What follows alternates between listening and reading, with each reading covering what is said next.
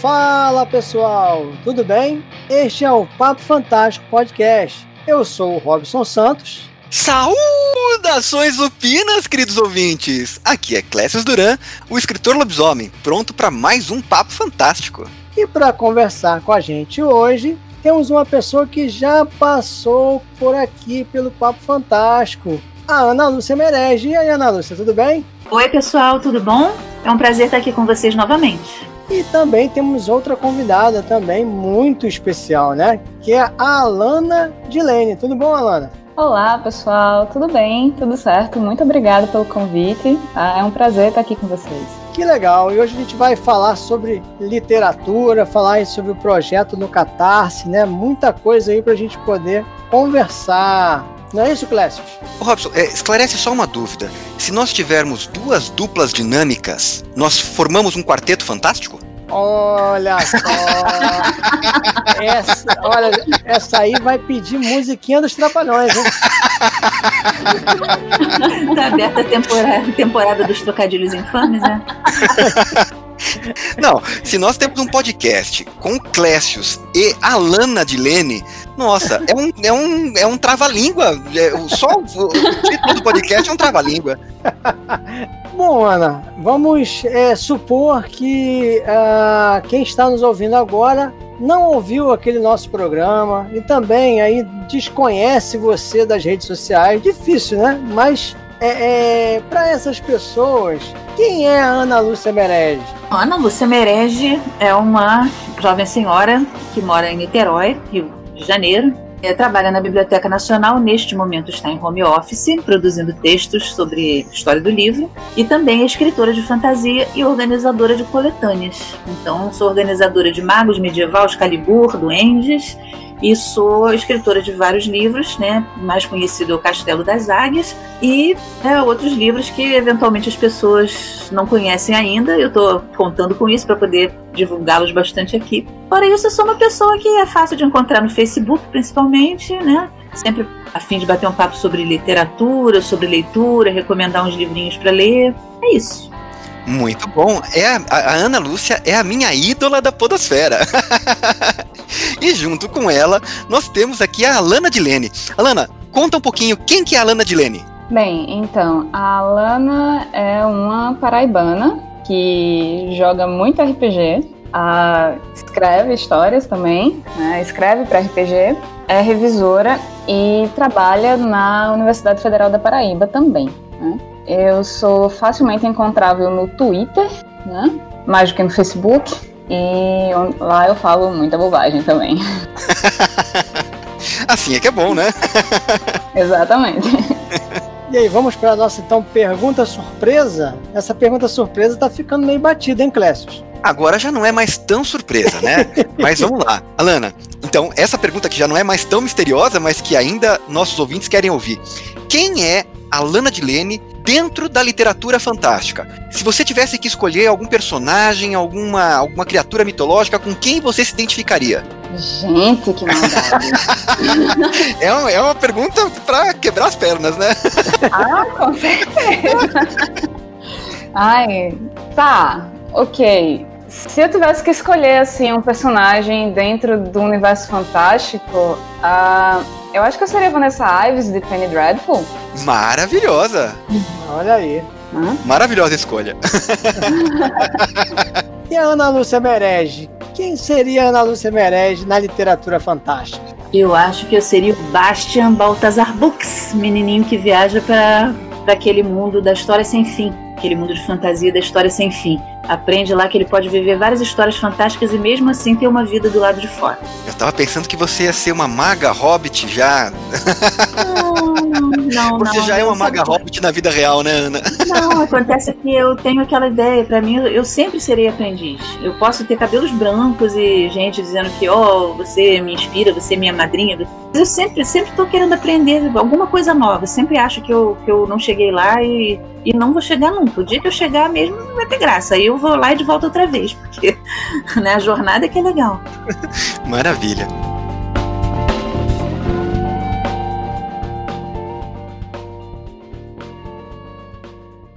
Ana, é, quando você esteve aqui da outra vez, né, no Papo Fantástico, você não chegou a contar pra gente é, como que começou essa sua louca atividade de contar história. Fala para nós um pouquinho sobre o começo dessa, dessa sua atividade como escritora. Bom, eu sempre escrevi, né? Desde que eu era pequenininha, gostava de escrever, de inventar história, né? Os meus desenhos tinham tinham, quando eu aprendi a escrever, né, os meus desenhos de criança tinham um balãozinho ou tinham legenda, sempre uma historinha assim. E aí eu fui escrevendo, mas eu não, não, não costumava completar as histórias. Eu tinha ideia assim da história inteira, do universo às vezes inteiro. É... Uma curiosidade, Clécio, você que escreveu uma história toda passada na, na época da, da Guerra dos Farrapos, né? Uhum. É, eu, eu também escrevi uma história passada no, no, tempo da Guerra dos Farrapos, era meio inspirada naquelas histórias do Capitão Rodrigo, do, do Érico Veríssimo, né? As histórias Sim. do Tempo e o Vento, principalmente Ana Terra, que é um dos meus livros favoritos da vida, e também no certo Capitão Rodrigo. Só que eu sempre identifiquei mais com a Ana Terra, com o missioneiro e tudo mais, né? Gostei assim, dos místicos, essa coisa. E eu escrevi umas histórias passadas ali, umas outras histórias passadas em diferentes universos, mas eu só consegui terminar de escrever uma história é, quando eu morava em Portugal, é, em 1995. Foi uma história chamada O Caçador. Antes disso, eu escrevia trechos, pedaços e tal. Muitos eu acabei aproveitando, se não aproveitei a história escrita, aproveitei a ideia, os personagens e tudo. E algumas coisas que eu escrevi na adolescência ainda aparecem em Atelgard, que é o universo Castel das Águias, em outras histórias assim, assim como casos da minha infância, né? Histórias da minha infância. Eu sempre li muito, sempre gostei de mitologia, sempre gostei de histórias tipo Malbataã, essas coisas assim. Então essa bagagem, assim, ela. É, eu, eu queria imaginar outras histórias com aqueles personagens, eu queria imaginar histórias diferentes, parecidas ou, ou, ou derivadas daquelas. Então eu sempre escrevi, mas vamos dizer assim que eu catalisei tudo, concretizei, comecei a fazer alguma coisa mesmo concreta nesse sentido por volta de 1995, por aí. É isso. Beleza. E a Alana, quando que começou aí a, a escrever as suas histórias? A, a escrever mais, de maneira mais específica e mais terminada, né, no sentido de terminar histórias, é, já foi depois ali dos 14, 15 anos, quando eu publiquei meu primeiro romance de maneira independente, né, na base do patrocínio. Né, basicamente pago pelo meu pai. É, que era uma história que eu escrevia desde os 9, 10 anos. Né? Levou algum tempo para ser terminada, revisada e principalmente para poder né, meus pais conseguirem é, angariar recursos para isso. É, mas depois eu só voltei a escrever de maneira mais diligente quando eu estava na graduação, por volta ali de 2002, 2003, né? Eu publicava em blogs na internet, é, então eram histórias muito influenciadas pelos meus jogos de RPG, então tinham sempre alguma coisa de fantástico, é, às vezes eram reencenações né, de, de, momentos que aconteceram na mesa, e às vezes também eram ah, registros romanceados da, da campanha, como diários da campanha né, em forma narrativa. É, mas eu sempre gostei de escrever e de pensar histórias e, e universos e, e, coisas assim. Isso sempre estava tava presente na minha vida, desde pequenininha. Queria contar uma coisa que a Alana é personagem de dois livros meus. Olha, é mesmo? É verdade. Oh, que honra! Ela aparece na Ilha dos Ossos e depois ela aparece no Orlando e o Escudo da Coragem. E na Ilha dos Ossos ela é descrita mais ou menos como ela mesma se descrevia, acredito eu que com base até nos personagens do RPG. Uhum, exatamente. A gente a gente estava conversando certa vez e eu tinha acabado de ver é, nos quadrinhos de um quadrinista paraibano, do Mike Deodato, é, que ele fazia vários, é, vários easter eggs, né? Ele colocava, assim, de cantinho, uns artistas que ele admirava, né? Como figurantes de cena e tal. E aí eu fiquei imaginando, poxa, ia ser legal eu ser tipo um figurante dessa, assim, num livro de Ana, num negócio assim. Aí eu fui conversar com ela e disse, ah, Ana, até tem uma personagem assim que ficaria legal, desse, desse jeito, o que, é que você acha? E aí a gente foi conversando. Eu acho muito legal vocês que escrevem há muito tempo e que, e, e, que escrevem histórias antes de ter a ideia de começar a publicar essas histórias, né? Vocês vão trabalhando aquele, aquela vontade de colocar para fora essas histórias muito antes da publicação. Acho muito interessante isso.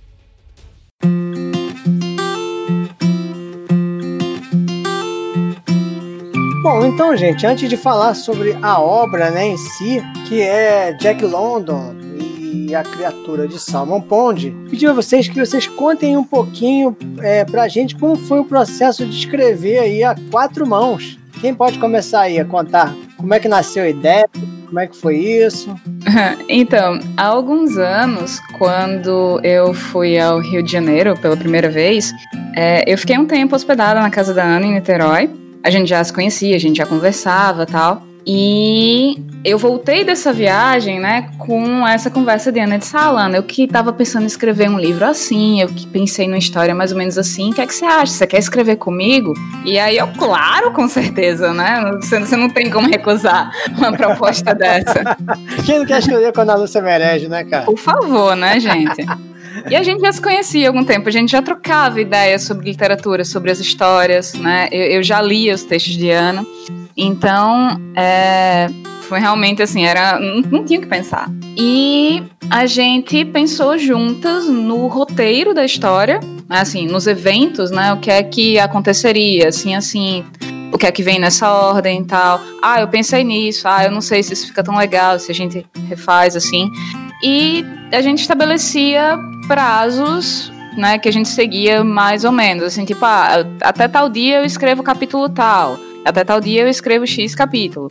E aí a gente ficava revendo o material uma da outra, é, revisando o texto e também pensando na construção do texto, né? A gente era muito livre nesse sentido, foi muito livre de, de, no sentido de mexer no texto uma da outra. Né? Aí, depois de um tempo, o livro a gente terminou a primeira versão do texto, né? Passou para alguns leitores beta, mexemos de novo, e aí deixou o texto descansar, depois mexemos de novo.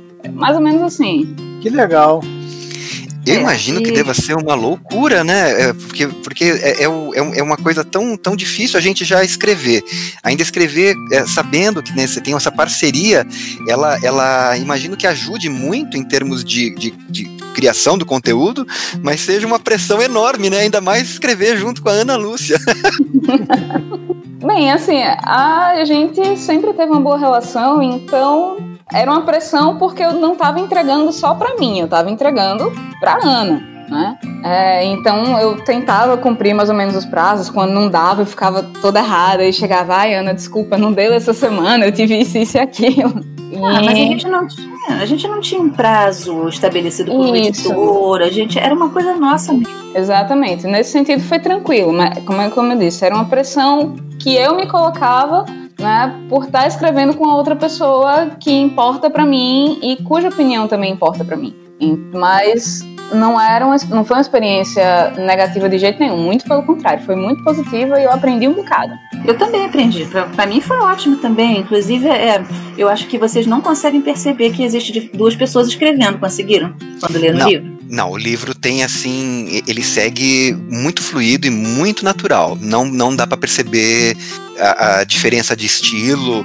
Eu não, mesmo tendo lido outras obras suas, eu não conseguiria dizer se aqui ou ali foi você que escreveu ou se foi a Lana. É, é, existe uma consistência muito grande na obra toda, como um todo, né? Eu acho incrível é, então... isso também, cara. Essa, essa, maneira que vocês escrevem, né? Já, já, passaram outras pessoas aqui também que já escreveram com outros autores, né? E, e é incrível realmente a, a, essa, essa fluidez, né? Conforme o Clécio mesmo falou, de que você não consegue né, perceber quem escreveu o que, né? É, essa experiência, por exemplo, foi diferente do que eu tive com o Eduardo Cassi, por exemplo, porque no caso do Eduardo foi um conto, que é a Caverna de Zakynthos, que era um crossover. É, chama assim? Crossover? Isso, é dois personagens crossover. diferentes.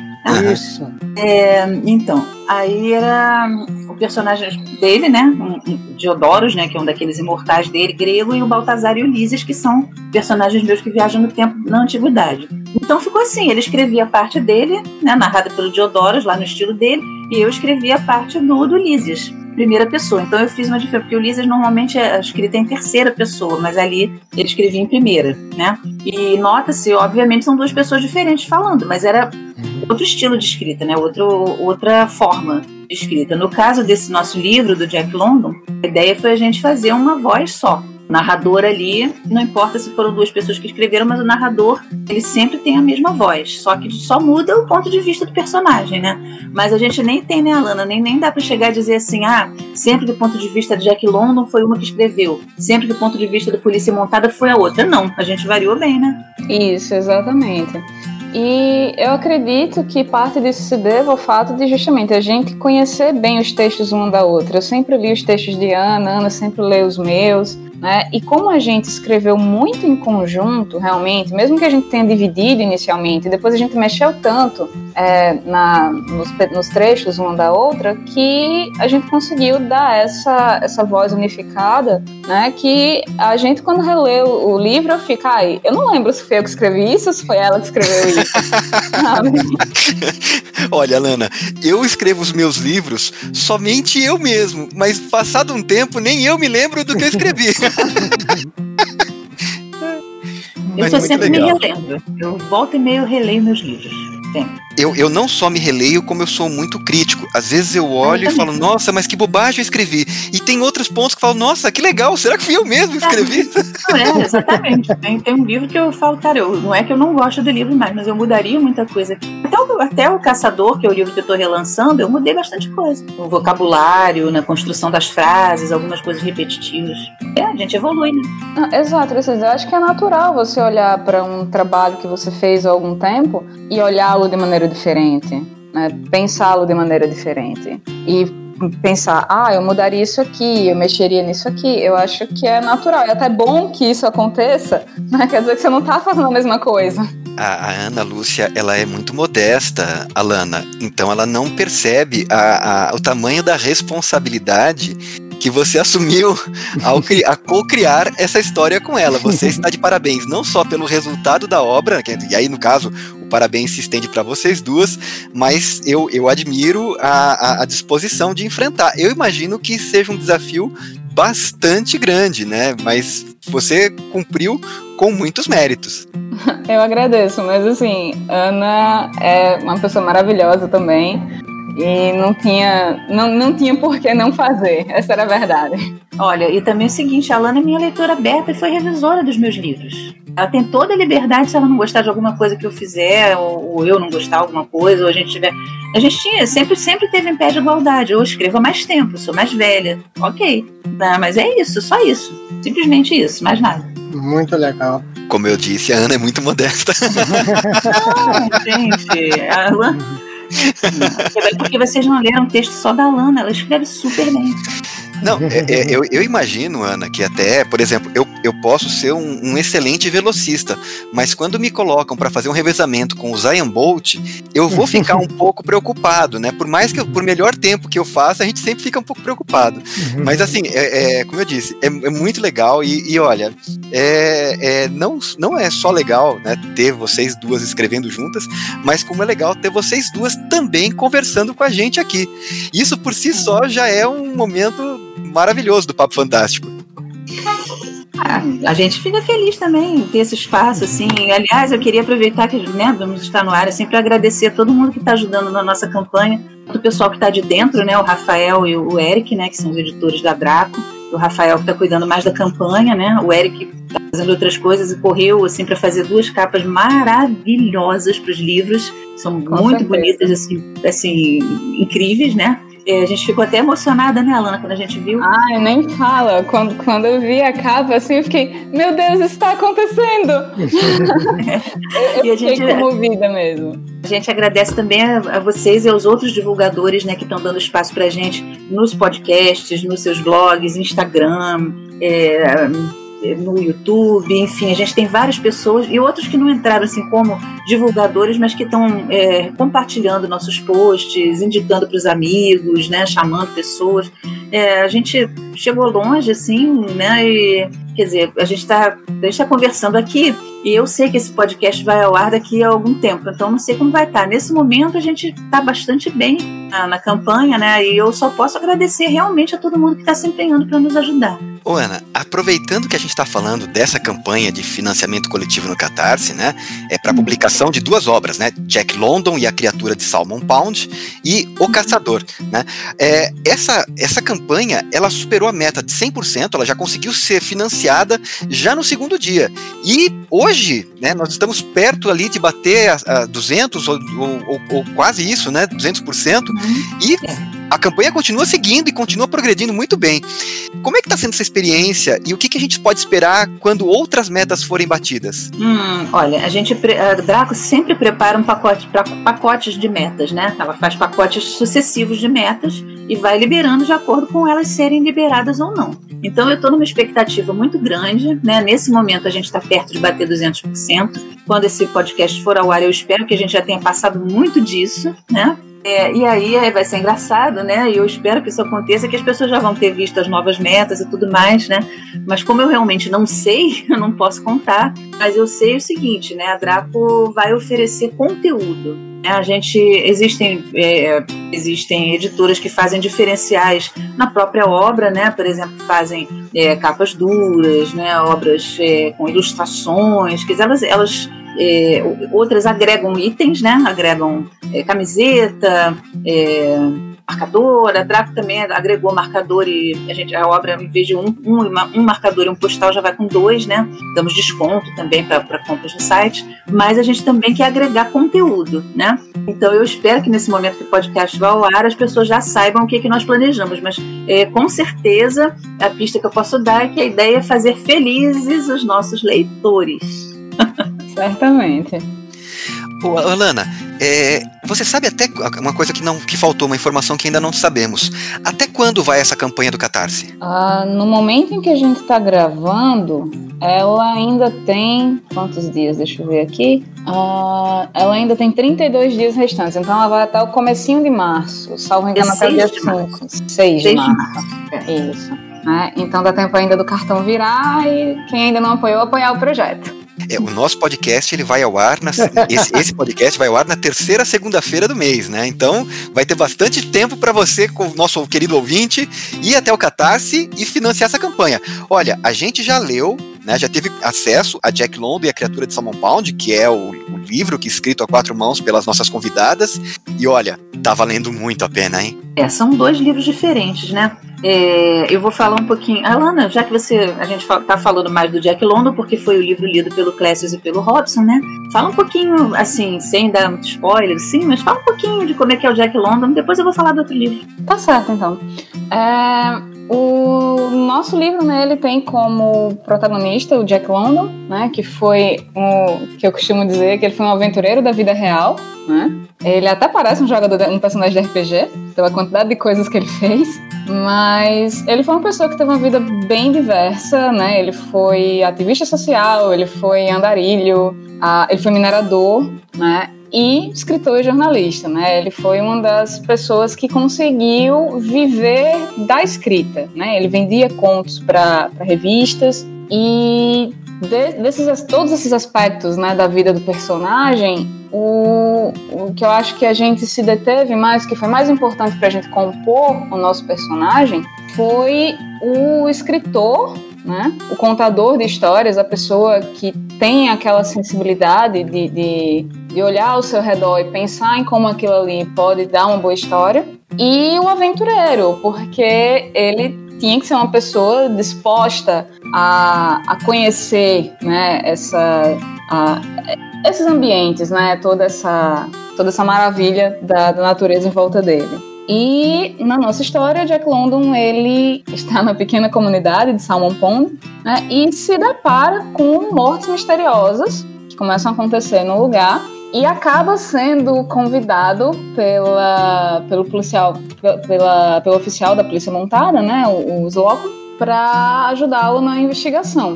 E a partir então ele adota meio que um papel de narrador para contar, para falar sobre aqueles eventos, né? Para contar sobre aqueles personagens em volta dele. E eu aí eu não vou falar mais não, porque senão vai estragar. O, o Jack London é aquela pessoa que torna inverossímil as nossas histórias, né? Porque se você escrevesse uma, a história da vida dele ipsis literis, você fala, não, não pode ter existido uma pessoa assim, né?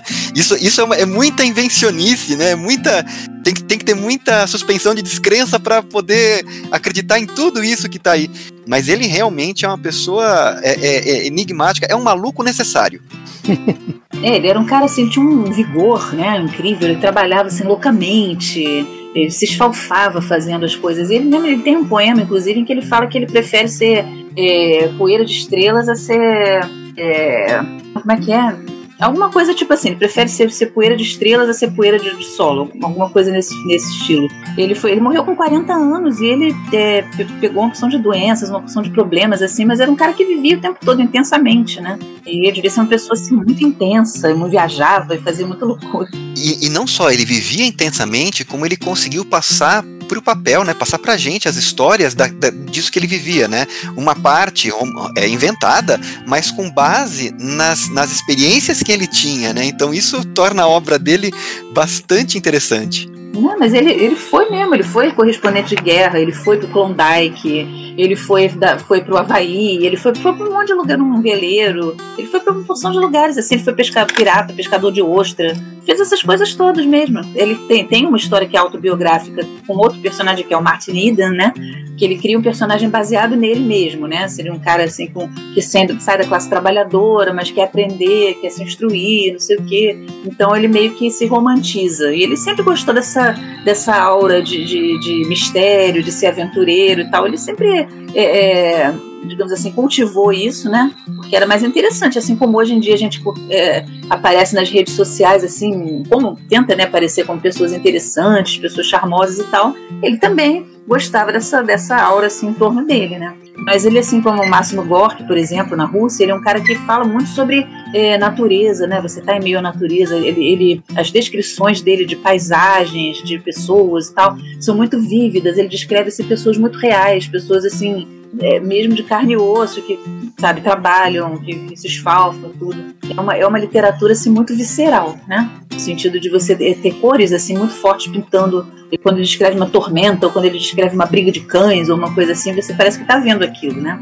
Apesar dele ter o estilo dele, daquele período e tudo mais enfim, né, ele, dentro do contexto dele, é, é, um, é, um, personagem muito interessante de ser estudado. Inclusive, ele, ele é, influenciou muitos outros escritores que vieram depois, como Hemingway, por exemplo, né? O Ana, o Ana e a Alana também, né? Eu gostaria de saber por que a escolha do Jack London para ser protagonista aí dessa, dessa aventura né? Qual foi o critério aí? Porque vocês poderiam escolher outros, digamos, escritores que também tinham, digamos, aí uma vida atribulada, né? Porque você tem na literatura você tem Edgar Allan Poe, você tem Ambrose Bierce, você tem vários escritores aí que, digamos, a, a, a vida deles né, se confunde com a própria ficção que eles escrevem. Então, qual, qual foi aí o, o critério para a escolha do Jack London como protagonista dessa história? Ah, bom, eu, eu Ana, sempre gostei do, dos livros dele. Conhecia mais o Chamado Selvagem, né? Que eu li quando eu era criança ainda, uma edição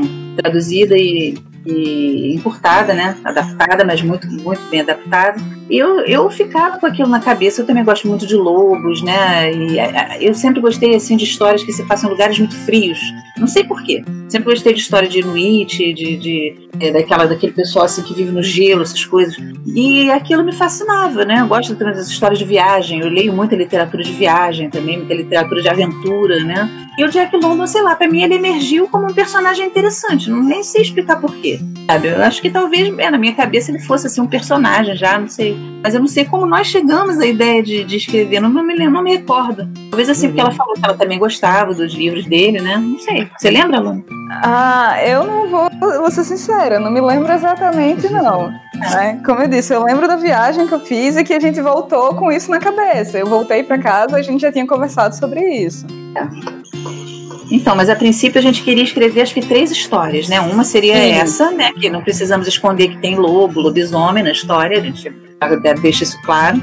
A outra teria a ver com o golem, né? E isso. a outra zumbi. Mas seria aquele Exatamente. zumbi mesmo de Haiti, aquele zumbi assim de, de voodoo, né? Não é zumbi tipo Walking Dead. E aí a gente tinha a ideia de escrever as três histórias, mas acabou escrevendo essa única que se tornou eh, tão grande a ponto de caber num, num, num único livro. Aí a gente ficou, é. né? Tipo, ah, vamos, né? Acabou que nunca tivemos oportunidade de escrever as outras, não chegamos a pensar no enredo, né? Mas eu acho que essa acabou dando tão certo que a gente guardou ela durante um tempo, assim, até ter uma oportunidade dela entrar no cronograma Draco, né? Eu é, lembro da gente falando com a, com a, biografia do Jack London aqui em casa e tal, e trocando isso, ideias. A gente, a gente trocou ideia e depois a gente ficou, foi, foi pesquisando mesmo na internet, e a gente foi procurar né, sobre o Instituto Jack London, né, que, que meio que guarda o patrimônio cultural. É, É, a gente foi pesquisar sobre leis de, de, de para a utilização né, de pessoas históricas né, em obras de ficção, quais são os critérios, como é que a gente poderia fazer isso. Né?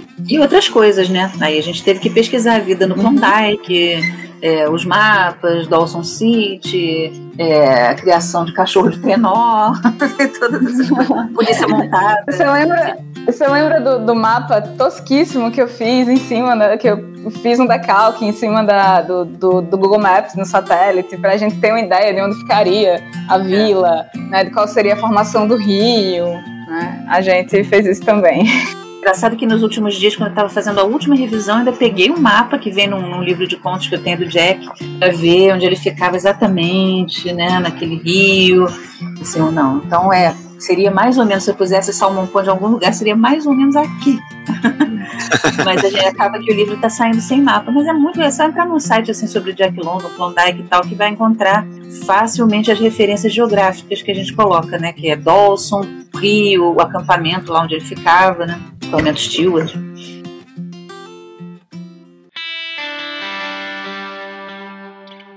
Ana, é, o mote dessa campanha, né, que está no Catarse agora, é o lobo na fantasia, né? Os lobos na fantasia.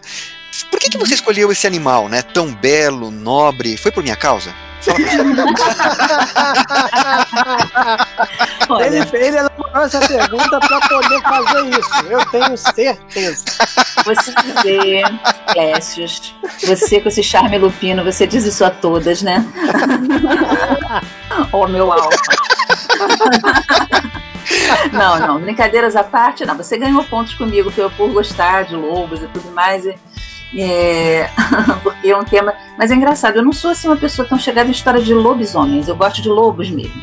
Né? O lobo tem um simbolismo né, por trás dele. Eu fiz inclusive uma live só sobre lobos no canal Fantástico Cursos falando sobre isso. Né? A história de lobo não necessariamente é uma história de lobisomem, ela é uma uhum. história sobre lobos. É, eu sempre gostei, tá? No, a, no Castelo das Águias, lá o totem lá da Ana, o animal de poder é o lobo, né? No meu primeiro livro, que eu vou falar um pouquinho já já, nós temos o lobo, a presença do lobo também. O lobo, é, entre algumas, é, alguns povos indígenas do, da América do Norte, naturalmente, né, que aqui no Brasil não temos, mas ele, ele assume o papel de professor, de mestre, né, daquele que ensina algo, que é o mensageiro entre os, os, os, céus e a terra. E ele tem um lado dele, assim, que é muito apegado à família, muito clânico, e por outro lado, muito brincalhão, ele brinca com os filhotes, né? Então é um, é um animal que eu acho fascinante, acho muito bonito, né? E tem simbolismos muito interessantes, assim, em várias culturas. Então, quem estuda mitologia, essas coisas assim, é um animal muito interessante da gente estudar. E aí, a gente colocou o nome campanha, a campanha Lobos da Fantasia porque calhou eu estar é, republicando o meu primeiro livro, que se chama O Caçador, que é um livro inspirado em contos de fadas, né? Ele acompanha a trajetória do caçador do conto da Branca de Neve por vários contos de fada com que ele vai se deparando até chegar em onde ele se encaixa, né? E o lobo, a presença do lobo é muito forte nessa história, né? A gente está o tempo todo acompanhando uma pessoa, parte da história ele está em povoados, em cidades, mas a maior parte do tempo ele está na floresta, diferentes florestas, né? E ele interage bastante com os lobos e de várias maneiras diferentes. Então o lobo é uma presença muito importante ali, inclusive simbólica, né? Já no caso do Jack London, a gente acabou escrevendo uma história que tem lobo, que tem cão, né? Uma história ali passada no Klondike e tem lobisomem também. É uma história que é, que, que é mais de suspense e aventura. Eu não qualificaria assim como uma história de terror, ela tem algum elementozinho assim de terror, principalmente suspense, né? É, então a gente achou interessante porque eram os dois livros para lançar e tinha essa história do lobo que era comum aos dois, né? Em ambos você conta a história de um rapaz, né? No caso do, do caçador, ele é o protagonista. No caso do Jack, ele é mais um personagem narrador. Né? Talvez assim, a história não seja sobre o Jack. O Jack é o personagem que vai mostrar a história para o leitor, né? Mas a, ele também cresce com aquilo, ele aprende coisas que depois ele vai levar para a vida dele de escritor, possivelmente, né? É romanceado também, né? A gente quis fazer um, olhar o Jack pelo melhor lado dele, porque como toda pessoa e pessoa da época, tudo ele teve defeitos também.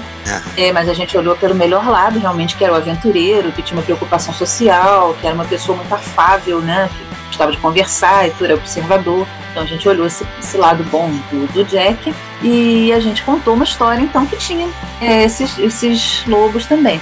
E acabou ficando, ficando essa coisa em comum, né? Só que no caso a gente tem um tipo de lobo né? Um tipo de disfarce, assim, um tipo de personificação do lobo. No outro caso, a gente tem outro tipo, né? E a gente tem uma mensagem parecida, que é a ideia de você ter sempre luz e sombra em você. Você sempre ter um lobo ou dois lobos dentro de você. Um lobo que é afável, que é amigo, que se defende, que usa os instintos para proteger sua matilha, para conseguir o que ele precisa. E um outro lobo que é feroz, que é agressivo, né? E você pode alimentar, né? Às vezes você tem que alimentar um ou outro lobo, mas se eles brigarem, né, você tem que escolher aquele com que você realmente vai usar, aquele que você vai alimentar, aquele que você vai seguir. Então a ideia dos lobos foi é, o mote em comum dos dois livros.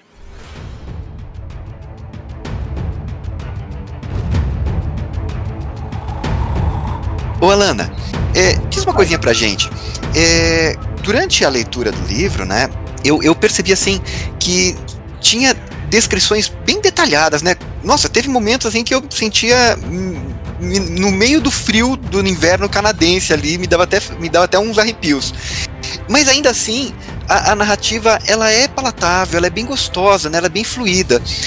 E como é que funciona isso? Como é que como você dosa essa quantidade de, das descrições e não tornar o texto mais enfadonho? Como é que vocês fizeram para fazer isso aí, esse, esse, essa, essa mescla tão perfeita? Então, meu primeiro conselho é você ler as coisas da Ana Lúcia Maré e aprender como ela faz.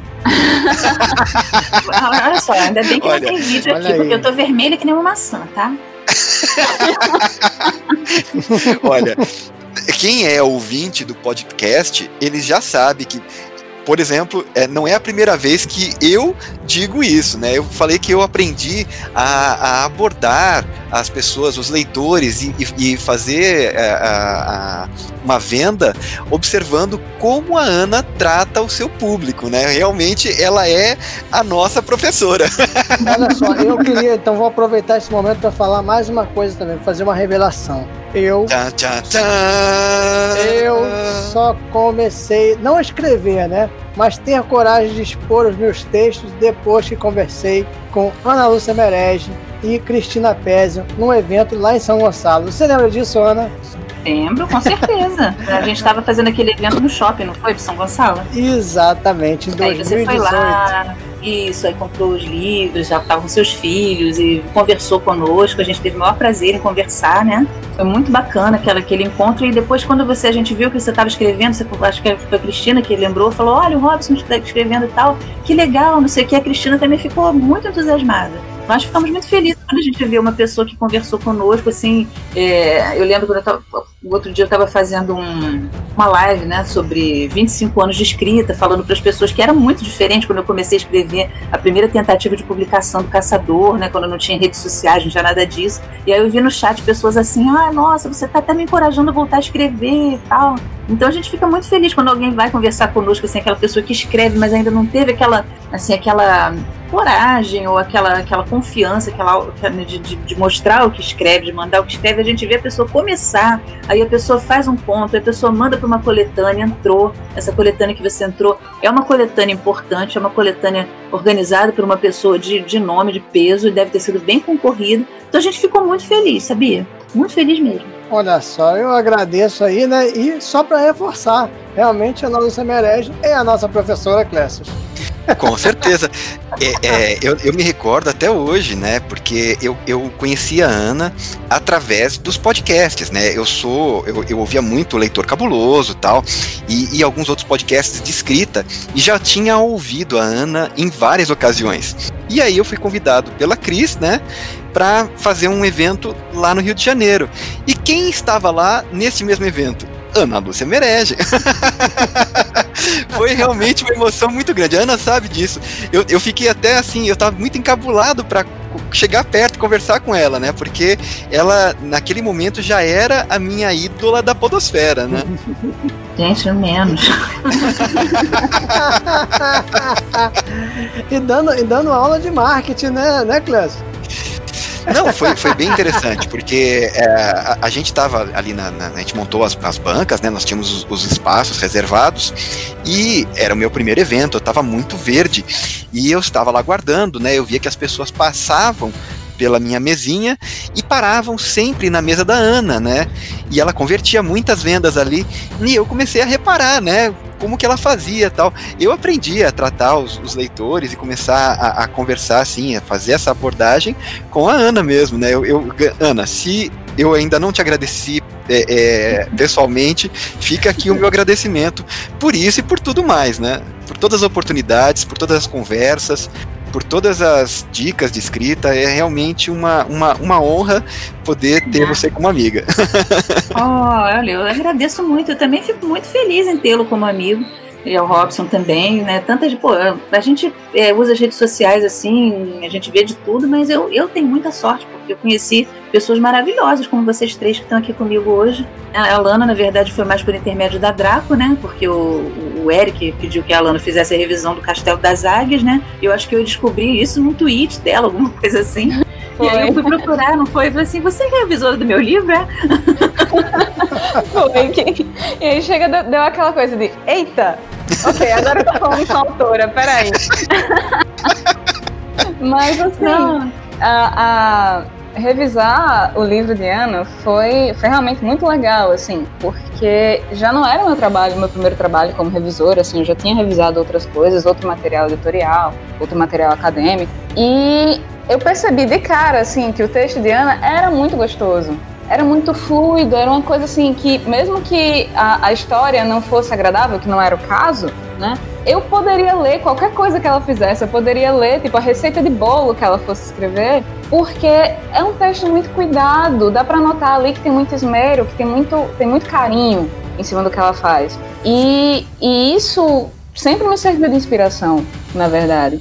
Então, quando você me pergunta, Clécio, ah, como é que a gente dosa né, essa descrição com, com a narração para manter tudo muito fluido e tal? Primeiro é você ver quem é que sabe fazer, e não é para você fazer igual, mas para achar sua própria voz dosando todas essas informações. Você não quer que seu livro fique uh, expositivo demais. Você não quer que seu, você não quer que seu livro fique, sei lá, narrativo demais, sem passar sentimentos, sem passar sensações. Entendeu? Então, para mim, Ana realmente é uma mestra nesse sentido. Quer nos contar o segredo do sucesso, Ana? Como é que você faz aí para fazer essa dosagem?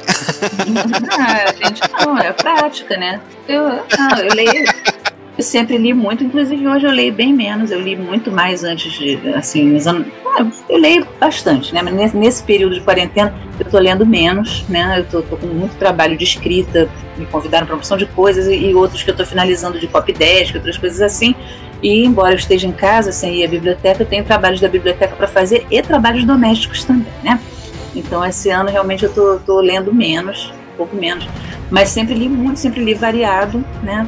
E uma coisa que eu aprendi até por ler escritores vigorosos, né? Que é o caso do Jack London, é o caso do, do Gork, do Máximo Gork, por exemplo, escritores que, que colocam muita. É, eu tento colocar muita, muitos sentidos, eu tento fazer uma escrita que mexa com os sentidos. Eu, em vez de ficar descrevendo só o que uma pessoa vê, o que passa na frente de uma pessoa, eu às vezes escrevo menos coisas, mas eu tento sempre colocar alguma coisa, sensação, um barulho que ele ouvia, um cheiro de alguma coisa no ar, assim. Palavras que tato evoquem, também. É, né? o tato. Palavras que evoquem sentido, né? Eu acho que é importante isso, porque é meio para como você colocar o teu leitor dentro da cena. Né? Sem, sem ficar aquela história de, ah, eu escrevo como se fosse um roteiro de cinema. É um livro de literatura, não é um roteiro de cinema. Então, esses livros, assim, que às vezes são muito rápidos na descrição das cenas, assim, eu, às vezes, acho que fica faltando alguma coisa, acho que é outra linguagem, mas tudo bem. No meu caso, não. No meu caso, assim, eu não estou escrevendo nem roteiro de cinema, nem roteiro de quadrinho, nem peça teatral. Eu tô, eu tô fazendo uma literatura, eu estou pintando um quadro ou fazendo um filme com as minhas palavras. Então as minhas palavras têm que trazer imagens, tem que trazer, tem que evocar, não vão trazer, mas tem que trazer, evocar sons, evocar cheiros, sabores, texturas, né? Então eu tento colocar palavras fortes, assim, palavras pegadas. Vou dar um, um exemplo para vocês, uma coisa que aconteceu, eu tenho aquela trilogia, Castelo das Águias, A Ilha dos Ossos e A Fonte Amba. O nome original de A Ilha dos Ossos, que é o, o livro intermediário, o livro do meio, onde aparece a Alana, né, lá no, na, em a dama Alana, com L só, para ficar diferente. É, esse livro, originalmente, ele se chamava Um Ano e Um Dia, porque o Kiran, que é o narrador do livro, ficava com a ideia de que ele, tinha ele ia completar um ano e um dia de casamento, pela lei, isso era tipo um período de experiência, eles poderiam se separar sem grandes é, é, burocracias, digamos assim, depois de um ano e um dia se não desse certo o casamento. Então é, ele estava preocupado em encontrar né, a pessoa, em encontrar a, a, esposa antes que se completasse um ano e um dia. Mas o Eric Santos, que é o editor da, da Draco, não gostou do título, porque ele falou que o título não dizia nada. Ele falou: olha, você não entende, você não, não, não percebe nesse título do que se trata. Você não consegue perceber um lugar, você não consegue ter uma sensação. Porque quando você diz Castelo das Águias, pô, Cara, é um, é um bom título, na minha opinião. Primeira coisa que você vê, assim, você vê aquele castelo com aquelas águias voando. Você já imagina uma história de aventura, uma história com magia, uma história com floresta, né? Eu acho, né? É, e quando, quando você lê isso, você já pensa assim, mas um ano e um dia uma coisa assim pode ser qualquer coisa, né? Aí eu peguei a deixa e falei, então vamos pegar um lugar onde eles mais vão, onde é o lugar onde o tempo todo o personagem tá, tá indo ou acaba indo, que é a Ilha dos Ossos. Ele perfeito. E dito e feito, a gente botou a Ilha dos Ossos, todo mundo que olha esse livro, olha a capa do livro, o título é História de Pirata, entendeu? As pessoas já percebem que é história de mar, que é história de pirata, entendeu? Com esse negócio de ossos, assim, que tem alguma coisa assim a ver com isso, né? E a fonte âmbar, que é o terceiro, é uma história que tem a ver com uma localidade e uma fonte, né? A localidade se chama assim por causa da fonte, mas ele evoca também alguma ideia de água mágica, né? Uma, uma, uma fonte milagrosa, uma fonte mágica, uma fonte importante, alguma coisa assim. Eu gosto porque o título dos três, dos três livros remete a lugares, assim. Então, para mim, ele já tem um, um tema ali, sem você nem saber do que se trata. Exatamente, todos os três remetem a lugar. Isso mesmo. O caçador poderia ser qualquer caçador, tanto que a minha filha ficou brincando comigo. Minha filha também é minha leitora beta, mas ela é muito mais crítica que a Lana. Absurdamente mais crítica que a Lana. Ela é filha. É, ela é. Ela, eu tenho muito medo do julgamento dela. É, e a minha filha, ela brincou dizendo que a gente não viu a capa do caçador até o dia da campanha. Até a véspera, a noite da véspera da campanha, a gente não viu como ia ficar nenhuma das duas capas eu tinha descrito, tinha feito um briefing, tinha descrito pro Eric como é que iam ser os, os personagens e tudo mais, né? E aí ele ficou trabalhando lá com a ajuda do Rafael. O Rafael, ele ficava dando ideias assim de, de, de, como é que iam ficar as capas e o Rafael debatendo com ele, às vezes vinham me fazer perguntas, tudo mais, o Rafael que o Eric. Aí, é, eu quando vi a capa, minha filha brincou dizendo assim, ele vai fazer um caçador com camisa de xadrez. é tipo assim, estereótipo que aquele lenhador, né? Lenhador, ela. Assim, ele vai fazer o caçador com quer ver, ele vai fazer um caçador com roupa de xadrez e aquele bonezinho com pompom. eu falei, meu Deus, não, se ele fizer isso, eu me jogo no salmão pond lá para congelar com salmões. Mas não, ele fez o caçador assim, em um determinado momento da história, né? a maior parte do tempo ele não usaria aquela capa verde, ele usa outra coisa. Mas ele fez um caçador assim que tinha tudo a ver com a história, porque você olha, eu, pelo menos eu olho aquilo, eu penso em, aventura de floresta ou alguma coisa de fantasy mesmo de ranger, né, assim, ou mesmo conto de fada, né? Eu, eu consigo pensar nesse, nesse clima de história, sabe? E eu achei que ficou perfeita aquela capa, assim como a do Jack London, né? Onde você não tem o Jack London, você tem um, um lobo, né? Um cão de matilha, e, e, é uma coisa assim, é o visual do, do Klondike, né? O rio congelado, os pinheiros, os salmões e tudo mais. E as cores das capas estão muito bonitas, né? Eu aconselho a todo mundo que já entra no catarse.me barra lobos vá olhar, vão ver essas capas lindas, vão ver as sinopses dos livros, porque eu tenho certeza, tenho absoluta certeza que todo mundo vai gostar. Eu assino embaixo. Eu também. Olha, eu, eu vou falar assim, é, não sei vocês, né, mas uh, dentro dessa, dessa, dessa, dessa, desse ofício de escritor, tem três momentos que são bastante marcantes para mim. O primeiro deles é quando você finaliza a história, né? Dá aquele alívio, assim, colocou, exorcizou, a história foi colocada para fora. Um outro momento de bastante emoção é você ver a capa, né? Como ficou a capa do seu livro, né? Porque aí você é um outro artista que vai tentar condensar toda tudo o que o livro pretende num único numa única estampa, né? Que é uma coisa que é um não menos desafiador do que, do que às vezes escrever o próprio livro. E um terceiro momento é quando você pega o livro em mãos, né? Quando você vê aquela, aquela obra concretizada, né? Num livro de papel. É, é, acho, que são, acho que são três momentos bastante é, é satisfatórios dessa nossa atividade, né? Eu acho, eu, eu fiquei. Eu acho que para a Lana talvez tenha sido uma emoção ainda maior, porque ela. É, nova, né? Na, na no, no, no métier, assim, de publicar um livro, né, Alana? Não foi? Ah, sim, sim, exatamente. É, essa é a Ah, sua primeira publicação, Alana? Hum, não, eu falei justamente, tem uma publicação independente ali da adolescência, que deixa lá na adolescência, né? Ah, mas tem, mas tem uma capa bonita também, por, por- por sensibilidade do artista.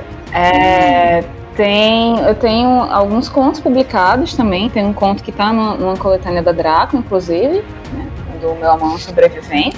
É, e eu tenho também aventuras de RPG publicadas, né? Mas assim, fo- tirando essa, essa experiência ali da adolescência, foi meu primeiro livro e pu- publicado por uma editora, né? Aham. Então teve um pouco disso, assim, desse- dessa coisa de olhar, olha, eita, realmente tá acontecendo e tá lindo e eu tô adorando. Então realmente eu fiquei muito emocionada. Não, e agora você tem a certeza de que vai ser publicado, né? Que a campanha já está sendo um sucesso e logo você vai ter em mãos, né? A, a sua obra, vai ter o seu bebezinho para embalar e ficar namorando ele um pouquinho, né? Ah, com certeza. Ah, eu também fiquei muito feliz. Foi um livro que a gente já gostou desde a primeira versão, mas aí a gente ainda teve tempo de maturar ele um pouquinho, fazer umas, uma- umas arredondadas, né? É, e as pessoas estão reagindo muito bem, né? As coisas que a gente, que a gente é, resolveu modificar um pouquinho para deixar o livro assim mais arredondar, principalmente alguns personagens, né? E eu acho que as pessoas estão gostando bastante, né? Que vocês que leram, né, que são leitores, gostaram mais no livro? Assim, vocês gostaram principalmente da história, da ambientação, dos personagens, do quê? Então, vamos lá. Eu, eu, eu gostei muito da, do personagem. Eu gostei muito de ler o Jack London como um personagem fictício. É, é, foi para mim bastante interessante você. é, sempre que eu vejo né, é, essas histórias que usam personagens, principalmente escritores da vida real, dentro das histórias, né? Para mim foi uma coisa muito interessante de tentar descobrir até onde é, é, aquilo era ficcional, onde foi uma coisa que foi pesquisado e, e aquilo retratava uma das, das, das dos episódios da vida do escritor. Então, para mim, isso é muito interessante. E, num segundo aspecto, e olha aqui, quando tem lobos, lobisomens, é uma coisa que me, me atrai muito, mas eu fiquei impressionado com a questão do frio. O frio, o, a- a- o frio que o livro passa foi algo que para mim me marcou. Não sei se é porque eu não gosto de frio, mas para mim Eu A não gosto de frio, de mas frio ele foi- mora em Londrina. Londrina é frio a. Não, não é, Ana. Aqui é, é frio no inverno. Aqui nós temos um clima muito próximo do interior de São Paulo. No verão, e, a- e assim, verão de um modo. A gente fala. é, é, verão e inverno é mais ou menos como na, na mitologia celta, né? Só tem as duas, as duas estações. O verão é a maior parte do ano, mas nós temos uns dois meses de inverno que chega a, a dar geada aqui. É um, um- é um clima bastante, bastante interessante, né? E quando chega esses meses de inverno, eu passo muito apertado aqui. Mas eu gostei, eu gostei muito. É, é, é, falei, por mais que a temática do lobo me atraia muito, eu gostei do personagem histórico, né, real, e essa sensação da, da descrição. Foi algo que me chamou bastante atenção na, na, na obra, sabe? É, é, eu, me colocou dentro das colinas geladas do Klondike lá. Oh, interessante. E o Robson?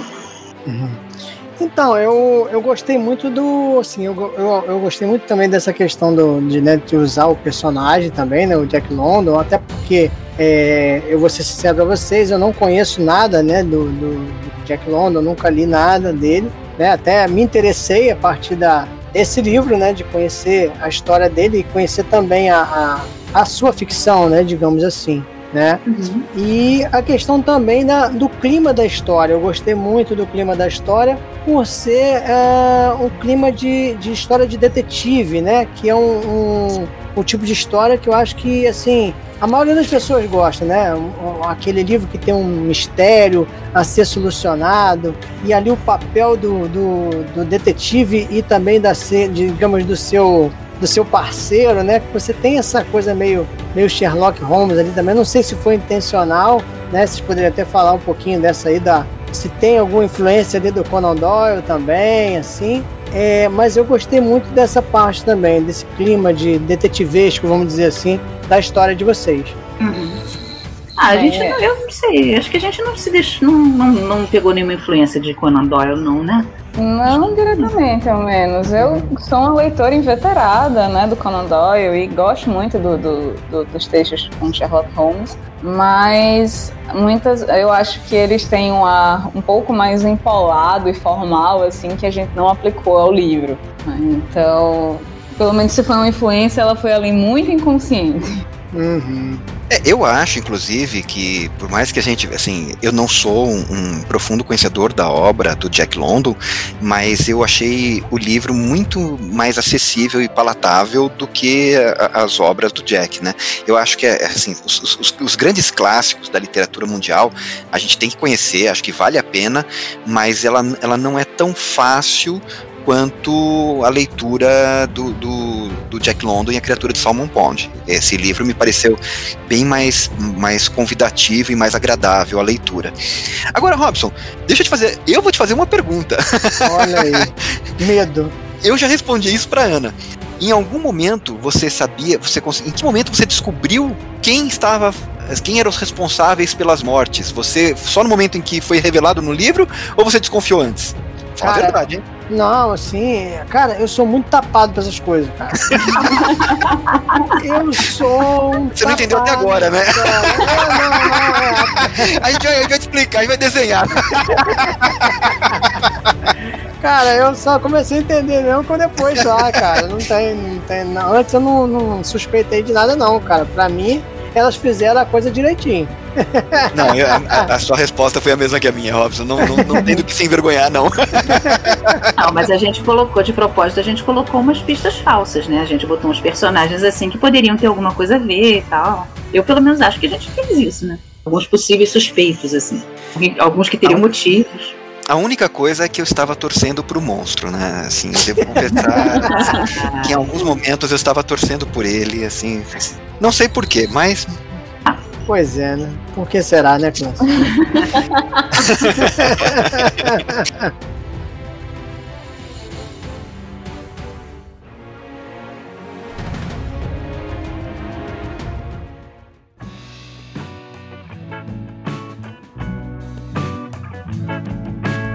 Então, gente, chegou agora aquela hora em que a gente pede ao convidado para que compartilhe com a gente uma dica de escrita. E vamos começar então aí pela Ana Lúcia Merege. Hum, você, assim, dica, dica para escrever, a gente sempre fala, fala aquelas coisas clássicas, né? Tipo, é, leia muito, leia coisas diferentes, pratique a escrita. Então, como eu acredito que todo mundo já conhece de cor e salteado essas, essas, é, essas dicas, né? São bastante óbvias. E eu acho que eu vou, vou dar uma dica assim mais para para quem está trabalhando nessa parte de, de, narrativa, né, de burilar, já que vocês fizeram tantos elogios à minha narrativa, né?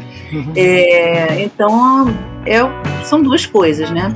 Uma é você realmente você fazer uma pesquisa prévia não não precisa ser uma pesquisa conclusiva e nunca mais eu vou pesquisar, só vou me preocupar em escrever, porque muitas vezes aparece um item que você não pesquisou. Por exemplo, se você resolve botar uma polícia montada no meio da história e você não pesquisou quando começou a polícia montada e se havia alguma diferença entre aquela polícia montada e a de hoje, você tem que pesquisar.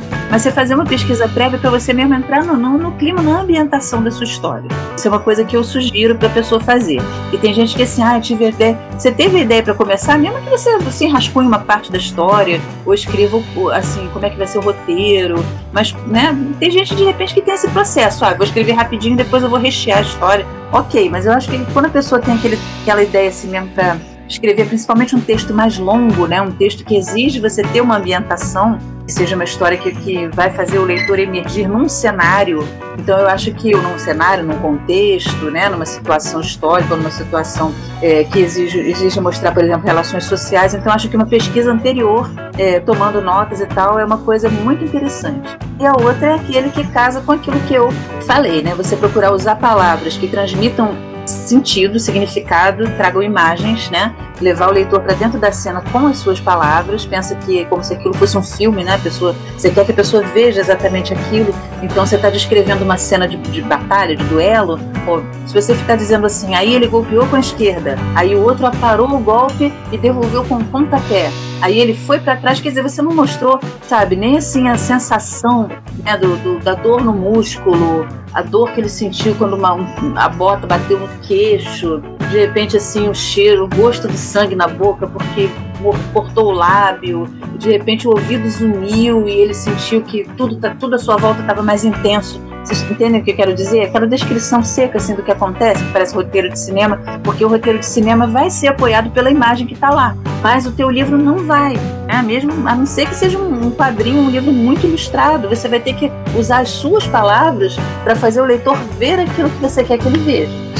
Eu dou graças a Deus que eu não moro nos Estados Unidos, que pelas pesquisas que eu faço para escrever os meus livros, se eu morasse lá, eu acho que o FBI já tinha batido na minha porta né? a respeito da composição de, de, explosivos, como faz explosivos, como que os ossos se partem, qual que é o som, como que é, qual que é o gosto de tal ou qual órgão em específico, como que é, é, é você faz para que um órgão seja extraído e outro não. É, eu, eu assim, eu tenho certeza que já teriam. Sabe aquela história que o cara coloca no Google, né? Como esconder um corpo e o FBI aparece? eu, eu estaria já com o FBI batendo na minha porta, dadas as pesquisas que eu faço para a escrita escrita dos meus livros. Não, a mais esquisita que eu já fiz foi sobre. Não, dessa, acho que não vai ser imbatível, que foi sobre as múmias de babuíno que tinha no Antigo Egito, né? acho que essa é imbatível, esquisitice, mas eu acho que ninguém iria me prender por estudar múmias de babuíno. Eu estudei um pouco sobre. Eu escrevi uma vez um capítulo para uma história que ia ser várias pessoas escrevendo. Eu fui ler sobre procedimentos de polícia, tipo assim, quando morre alguém, se você cerca o apartamento, porque ele né, não deixa ninguém entrar, esse tipo de coisa assim. Mas normalmente é uma coisa que você vai pensar que eu vou pegar uma arma e vou morar no Alasca. Porque é muito aquela coisa assim de como esfolar um coelho, sabe? Coisas assim. É, se o pessoal, quando você faz pesquisas na área policial e jurídica aqui no Brasil, os escritores se decepcionam, né? Porque a nossa, o nosso procedimento é muito mais burocrático e chato né, do que o que aparece na, na, nos filmes americanos, né? Eu, eu, eu tenho uma cena do, do, de um dos livros que eu, eu, fiz questão de retratar uma audiência, né? E as pessoas já imaginam um juiz com aquela peruca, martelinho batendo. Eu falei, não, cara, é um negócio muito mais. é muito mais um cartório do que, do que. Lembra mais um cartório do que uma cena desses filmes hollywoodianos. E você, Alana, o que, que você traz pra gente? Uh, Além de assim, escrever como Ana merege. assim, nesse, nesse, sentido da, da pesquisa, uh, o caso curioso foi que eu estava fazendo a história de investigação que se passava no Brasil e eu trabalhava na coordenação de um curso e tinha um policial civil entre os alunos, né? Então eu tive uma longa conversa com ele sobre como acontece o procedimento de investigação né, no Brasil, qual o papel de cada uma das polícias, como é que procede isso aquilo. Ele me contou altas histórias, né? Então tudo isso serviu assim de referência para mim. Mas em relação à escrita, é, eu vou reiterar um pouco do que a Ana falou, da questão de exercitar a escrita, mas eu acho que mais importante, é, para acrescentar, na verdade, ao que ela falou e não só repetitiva, é de exercitar vozes diferentes.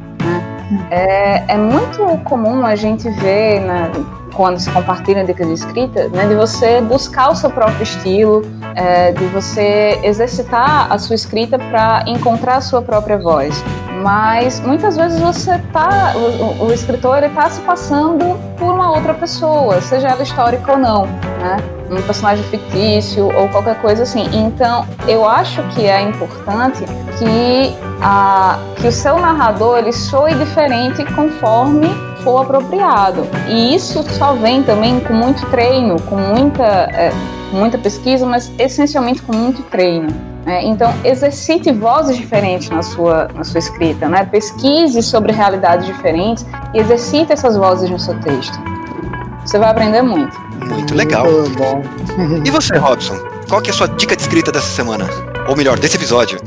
Opa, pois é. é. O último episódio, né, eu, eu falei sobre a questão da descrição né, de, de personagens, né? E aí até a Ana já falou até sobre isso, né, um pouquinho no, nesse, nesse programa que a gente está tendo agora, né? E eu ia falar um pouquinho da descrição de ambientes, né? Até já falou bastante coisa, acho que nem, nem tem muito a acrescentar, né? Mas o que eu queria falar é o seguinte, né? Que mais uma vez, né? Eu gosto de comparar como era antigamente, por exemplo, a descrição de ambientes, né? Dos nossos escritores clássicos, né? não só os nacionais, mas os estrangeiros também, né? Que era uma, uma descrição muito detalhada né? E às vezes o, até o próprio Tolkien, né, é muito é, criticado por isso, né? Que às vezes levava é, uma página, né? Ou sei lá, duas, descrevendo. Ou mais, né?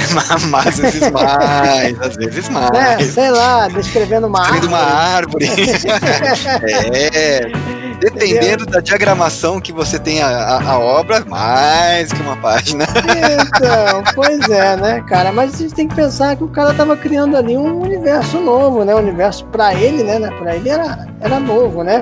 E, e, ele não tinha referência, né? Hoje a gente tem é, a televisão, né? A gente tem os filmes, as séries, né? Como referência essa galera não tinha, né, cara? Então eles, eles é, é, até porque os leitores, na verdade, não tinham, né, essa referência. Né? Hoje a gente tem videogame, a gente tem bastante coisa, né? Então a, a descrição hoje, né, pelo menos a, a, o, que eu, o que eu tenho observado, é que ela é muito mais objetiva, né? E que ela é, faz com que a história, né, ela, ela seja desenvolvida, né? Que essa descrição ela colabore para que, que a história ande, né? Digamos assim. Então, se o cara vai hoje, se você não precisa mais, por exemplo, é, é, se o personagem vai passar por uma porteira, você não vai mais descrever, né? Que a porteira era de madeira tal, não sei o que, não sei o que mais. Não precisa, né? Todo mundo sabe que é uma porteira, né? Então, por aí vai, né? Acho que a, a, a gente, lógico, né? Se a porteira fugir do padrão, né? Ou que é, ou se ela tiver alguma coisa de especial para a história, aí sim, né? Você vai fazer uma,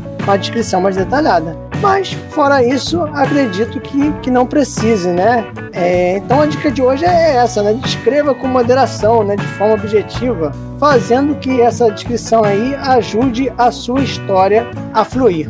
Maravilha, muito bom. Muito bom. E você, Clécius, o que, que você tem aí para nos passar nesse dia de hoje? Bom, é, na verdade, é, essa dica de escrita, ela, ela é para que... então, na verdade, essa dica de escrita é mais para que os, os, os, os, escritores, né, o pessoal que está aí escrevendo as suas obras, tomem um pouquinho de cuidado com a narrativa e evitem a repetição incansável de um mesmo vocábulo, né? Então eu sei que às vezes na, na, na língua inglesa, as, as, obras na língua inglesa não primam por isso, parece porque é uma questão cultural, né? Parece que é uma questão cultural nossa, mas eu, eu acho que o texto fica muito enfadonho quando a pessoa repete, né? É, é, ribombar, ribombar, ribombar, ribombar, ribombar incansavelmente, né? Tem, tem textos que uma, uma mesmo, mesmo parágrafo repete a mesma expressão cinco, seis vezes, né? Então a, a utilização de sinônimos ou de metáforas para substituir uma mesma palavra, ela, ela torna a obra menos cansativa, torna esse processo de leitura menos enfadonho, né? Então, não precisa ser um primor de escrita, mas esse pequeno cuidado para evitar uma repetição desnecessária de uma mesma palavra, eu acho que é bastante interessante e, e, e, e, engrandece a sua narrativa. Então, eu acho que a gente tem que reler. Você, às vezes, no calor da luta, você vai e escreve, por exemplo, você repete várias vezes assim, o menino, menino, menino, menino. Depois dá para você trocar. Quando você vê assim, menino, o garoto, ele, João, né? Entendeu? Eu acho que é, às vezes eu, eu não sou assim, eu sou aquela pessoa que vai escrevendo e já vai retocando. Né? Já vai escrevendo, vai... depois, claro, eu faço de novo. Mas na, já na hora que eu escrevo, eu já vou arrumando. Não, na minha primeira versão eu não tenho esse cuidado, eu deixo, eu vou escrevendo, deixo, deixo fluir. E, e não raro, né? Faz parte do meu processo. Eu sei, eu termino o parágrafo, termino, na verdade, o capítulo, achando que está um lixo. Mas aí você vai, vai na revisão e vai acertando, né? Tem, vai purilando né, a, o texto para que elimine essas repetições desnecessárias, para que coloque as ideias de uma maneira mais concatenada, né? No começo eu vou, eu vou despejando, eu só vou despejando as coisas ali, mas é, é, é muito, muito, é, eu assim, me atinge e me agride como leitor, né? Essa repetição incessante de uma mesma palavra. E chegamos ao momento da indicação fantástica, onde cada um de nós pode fazer a indicação de um livro, de uma série, de um filme, de uma revista, de uma história em quadrinhos ou de um jogo de videogame. E aí, Alana, qual que é a sua indicação fantástica pra gente? Bem, é, eu queria indicar um artista aqui da Terra, né, que é a Isabor Quintieri. Ela tem uma coletânea de contos chamada A Cor Humana e pode ser encontrada na Amazon, né, para venda direto no Kindle. Eu acho que não tem mais a edição impressa, talvez a edição impressa direto com a autora. Né. É, é uma coletânea de contos fantásticos, né? Salvo engano aqui a minha memória, tem pelo menos uma história envolvendo o lobo. É, e é uma autora paraibana maravilhosa, né, uma jovem autora que tem muito ainda para andar, mas ela já tem muito para mostrar. Dica regional e com lobo, já gostei. Muito legal. Ana Lúcia Merege, uma dica ah. pra gente. Bom, o que eu vou indicar para vocês são livros que trabalham com conto de fadas também. É, eu gosto muito, né? Eu escrevo sobre contos de fadas. Tem um pequeno livro também pela editora Claridade, né? Que é o Contos de Fadas, Origens, História e Permanência no Mundo Moderno.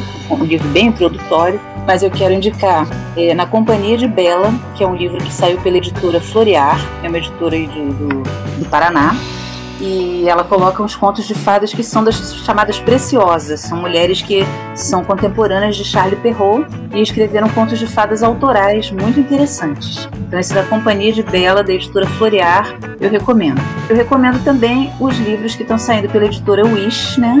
E são livros com versões de contos de fadas. Já saiu um que eu fiz o prefácio, inclusive, que são versões de contos de fadas que eles chamam de originais, né? Mas na verdade, contos de fadas é a maioria deles são contos tradicionais, né, anônimos, mas eles fizeram versões, versões mais conhecidas, né, de Green, Perrault. É, então esse é o de contos de fadas tradicionais. Saiu também o de contos de fadas nórdicos e os celtas. Então são edições assim super bem cuidadas, super interessantes e eu recomendo que as pessoas deem uma olhadinha. É, eu acho que essas edições da Wish elas estão realmente deixando a gente de boca aberta, né? Tão, tão, tão, lindas, muito bem editadas, muito bem selecionadas, tá um primor de cabo a rabo. Sim, o livro da Wish vale a pena realmente.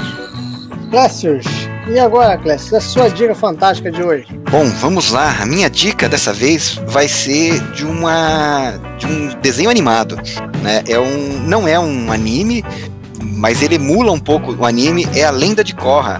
Não sei se você já ouviu falar do Avatar, né, a Lenda de Aang, que foi o primeiro ciclo desses, desses desenhos, e aí fizeram a continuação, né, a Lenda de Korra, e recentemente estava faltando as últimas temporadas na Netflix e agora entrou e é uma é, são, são temporadas eu acho que a Lenda de Korra é ainda mais legal do que a Lenda de Yang né? Cada temporada ela tem um ciclo que praticamente se fecha, mas é muito interessante. É imperdível. Que legal. Avatar é aquela que tem o garotinho que tem uma seta na testa? Isso, exatamente. Esse mesmo. é, é, é, é, um dobrador de ar, né? Mas é, é, é isso. só, só de curiosidade. É, no, no, desenho, cada, cada, cada tribo, né, eles têm os dobradores de ar, dobrador de terra, é, dobrador de fogo, da água. Então é fogo, água, terra e ar, né? E, e, e o Avatar é aquele que domina os quatro elementos, né? É o único que domina os quatro elementos. É, é, é bem interessante, é bem legal. Não tem essa, essa origem oriental, mas ele, ele lembra um pouco os animes, né? Mas a, a, especificamente essa temporada, nessa né? temporada não, essa, essa sequência da Lenda de Korra, a Lenda de Yang já era maravilhosa, a Lenda de Korra tá assim, estupenda. Os personagens são muito bem trabalhados, são muito bem construídos. É, é uma lição de narrativa ali. como até a própria protagonista ela vai se desenvolvendo e vai se aperfeiçoando, é, é enfim, é uma experiência completa. Beleza pura. E você, Robson? Qual que é a sua indicação fantástica? Então, a minha indicação fantástica é um livro é, que eu terminei de ler agora, recentemente, A Fantástica Jornada do Escritor no Brasil. É, esse livro é da Kátia Regina Souza, e se eu não me engano aqui é um trabalho né, de conclusão de curso aqui que ela fez de, de, algum curso. Saiu pela editora Metamorfose e é um livro que na verdade é um livro de reportagem. Inclusive tem aqui o depoimento da Ana Lúcia Merege, para variar. e não só da Ana Lúcia, né, mas de outros vários é, escritores de literatura fantástica. Eu li esse livro e assim é, lembrei muito do nosso programa, Clécio, porque assim é, é onde dá a, a, voz, né, aos escritores, aos editores também, né, a todos aqueles que de certa maneira fomentam aí, né, o, o mercado editorial fantástico, né. E tem pessoas aqui que dão depoimento, pessoas que já fizeram parte de, de editoras que é, já finalizaram né, suas atividades, né? E é, é, é, lógico, né, não é um livro que é, fala somente né, da, de bons momentos, né? Mas também das dificuldades, né? Daqueles que é, assumem fazer literatura fantástica no Brasil. Então tem depoimentos de autores é, já muito conhecidos e consagrados, como o Eduardo Spohr, o André Bianco, né? E também de outros que também não são muito conhecidos, assim, digamos, é, pela grande mídia, né? E também de autores que são desde lá da década de 80, 90, né? Como, por exemplo, o Roberto Souza Causo, né? É, também é, dão aqui os seus, os seus depoimentos para a Kátia, né? Então é uma uma leitura para quem gosta né, de, de, literatura fantástica, é uma leitura muito indicada, um livro que de não ficção, né, digamos assim, mas que é muito interessante porque conta a, a experiência de cada uma dessas pessoas, né? Então é muito legal.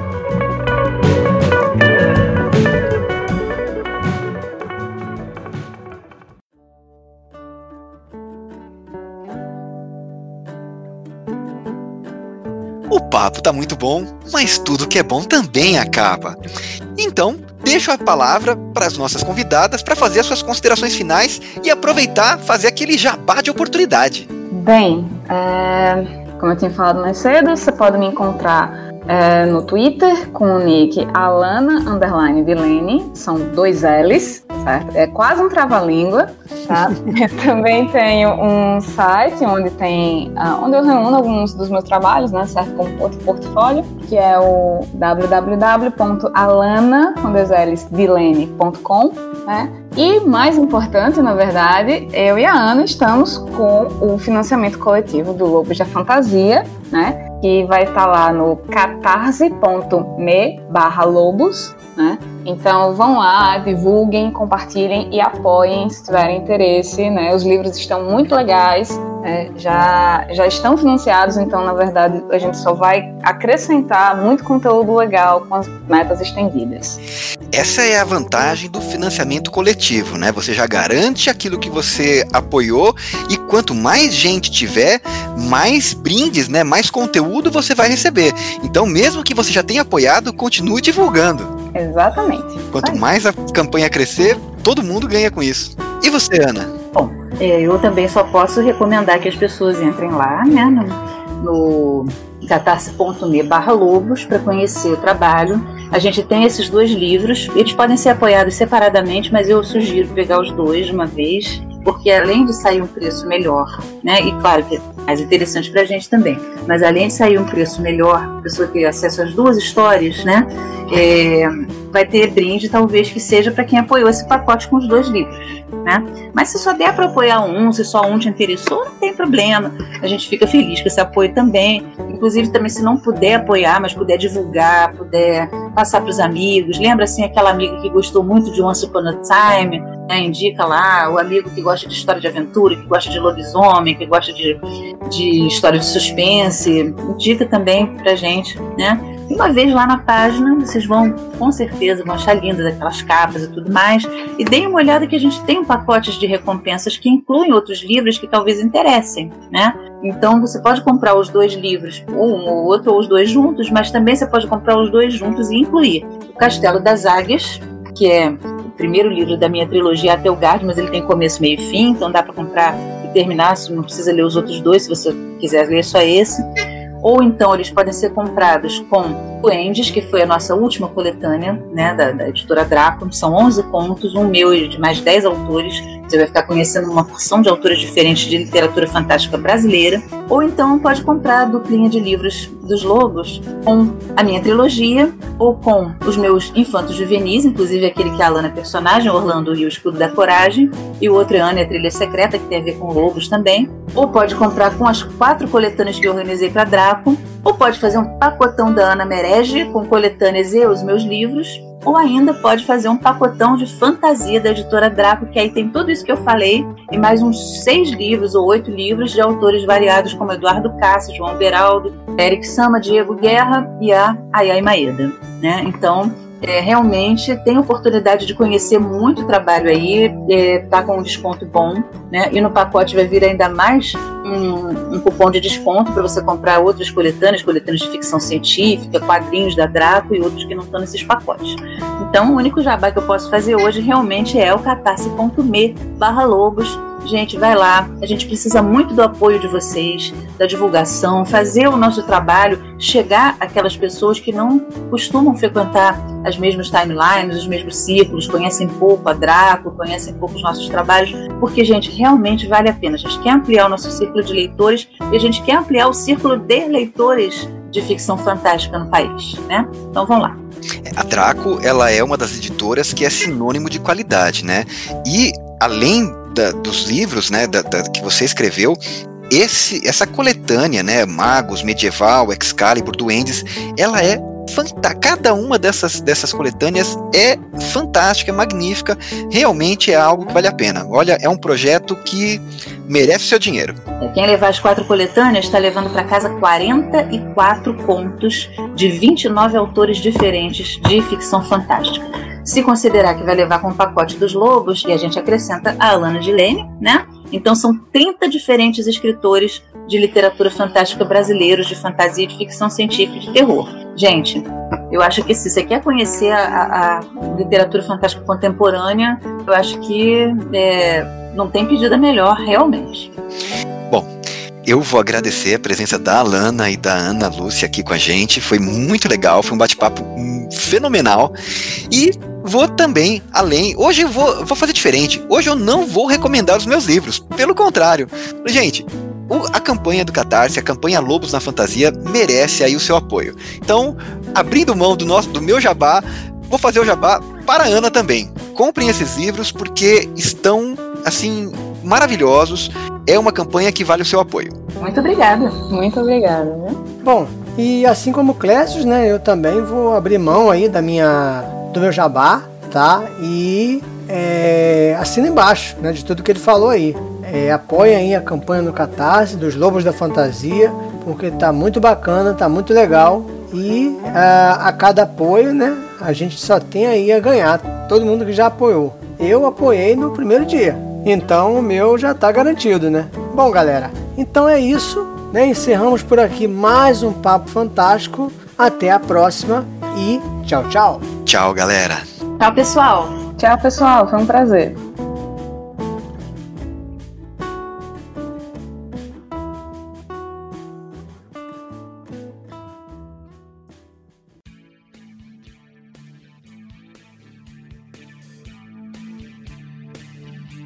Fala galera! Começa agora mais uma sessão de recados e mensagens do Papo Fantástico Podcast. E aí, Clécius, tudo bem? Tudo tranquilo, Robson. O programa com as meninas foi muito legal, né, cara? Cara, foi muito legal. Muito, muito boa conversa. A Alana muito simpática e a Ana é aquela doçura de sempre, né? É verdade. Cara, e a, e a campanha continua um sucesso, né? Os, é, já passou aí dos 250%, Clécio. É verdade com essa meta batida, os apoiadores acima da categoria de 70 reais já garantem um livro extra. Já vai ter mais um livro, além do Jack Londo, além do Caçador, vai ter mais um livro com contos da Ana e da Alana. E se a campanha continuar navegando de vento em popa como vem dando, a cada 25% de meta batida, ou seja, 275, 300, 325, vai acrescentando outros autores com outros contos nesse livro de fantasia sombria. Pois é, cara, eu tô aqui com a página deles aberta aqui do Catarse, né? Então, é, com 275% vai ter uma história adicional de Diego Guerra, né? Nesse Exatamente. livro aí. Contos de Fada Sombrio. 300% é Liege, Bacário, é, Toledo. É, depois vai ter Carol Mancini. 350 vai ter o Oscar Nestares, cara. E aí um grande escritor aí de, de terror aí. Exato. Eu aposto que essa campanha vai no mínimo chegar aos 300%. É verdade, cara. Ainda tem aí quantos dias? Deixa eu dar uma olhada aqui. São 21 dias ainda que ainda faltam, Clécio. Exato. A campanha só vai se encerrar lá no começo de março. Ainda dá tempo, pessoal. Corre lá e apoie essa campanha. É isso aí. E aí, passando aí adiante, que mais que a gente tem? Ah, meu Deus do céu. A gente tem a nossa leitura de e-mails e comentários. E aí, Robson, nós temos e-mails e comentários nesta edição? Não, cara, não temos. Bom, então, como combinado, nós vamos fazer o quê? Nós vamos cantar uma canção da música popular brasileira. e vai ser surpresa. Caramba, eu achei que você já tinha esquecido isso, cara. Não, não, não, não. não. Vai, ser, vai, ser, vai ser uma parte engraçada. Um, segredo aqui para os ouvintes. O Robson, sabendo que não tinha e-mails e comentários, queria saber qual a letra da música. Não vai ter a letra, vai, ser, vai descobrir na hora, agora, ao vivo. Caramba, quem sabe faz ao vivo. Louco, e quem meu. não sabe vai ter que cantarolar ao melhor estilo karaokê tabajara, hein? Olha só. Manda ver, né? Já que a gente tem que passar aí, por Robson? essa aprovação. Pronto pra cantar? Vamos lá. Já limpou o gogó? É, é, é. Já. Então, aproveitando aí que nós estamos no clima, né? Estamos em meio a um, carnaval, né? Nós não podemos sair, mas vamos pegar um sambinha raiz. Trem Hum, das 11. Trem das 11. É, vamos lá. Começando agora, hein? Não pode olhar no, não pode olhar no Google para consultar a letra. Não Beleza. posso ficar nem mais um minuto com você. Sinto muito amor, mas não pode. Ei, Robson! Eu, eu conheço, eu conheço essa, cara. Moro em Jaçanã. Jaçanã. Se eu perder. Esse trem que sai agora às 11 horas. Só, Só amanhã, amanhã de manhã. Eita, caramba. É que não foi tão ruim, cara. Olha, eu tenho certeza que os ouvintes não vão querer repetir essa experiência. Vai ser o melhor estímulo para que eles mandem e-mails, mandem mensagens para a gente. E por falar nisso, quais são os meios de contato do nosso podcast, Robson? Vamos lá. Bom, então vocês podem fazer contato com a gente pelo e-mail papofantásticopodcast@gmail.com e ainda pelo Instagram, que é o instagram.com barra Papo Fantástico Podcast. E é isso, Clécius. É isso aí. E aí, mais algum recado pra galera? Não, só lembrando que pelo Instagram você pode mandar uma mensagem de texto ou também uma mensagem de áudio de até um minuto. Bem lembrado, muito bom, Clécius. E ficamos por aqui, né? Acho que por hoje é só. Já passamos vergonha demais, né, Robson? Melhor, melhor encerrar por aqui antes que a coisa piore. Galera, um abraço, tchau, tchau e até a próxima. Tchau, pessoal. Apesar do carnaval, fiquem em casa, hein? É isso aí. Valeu!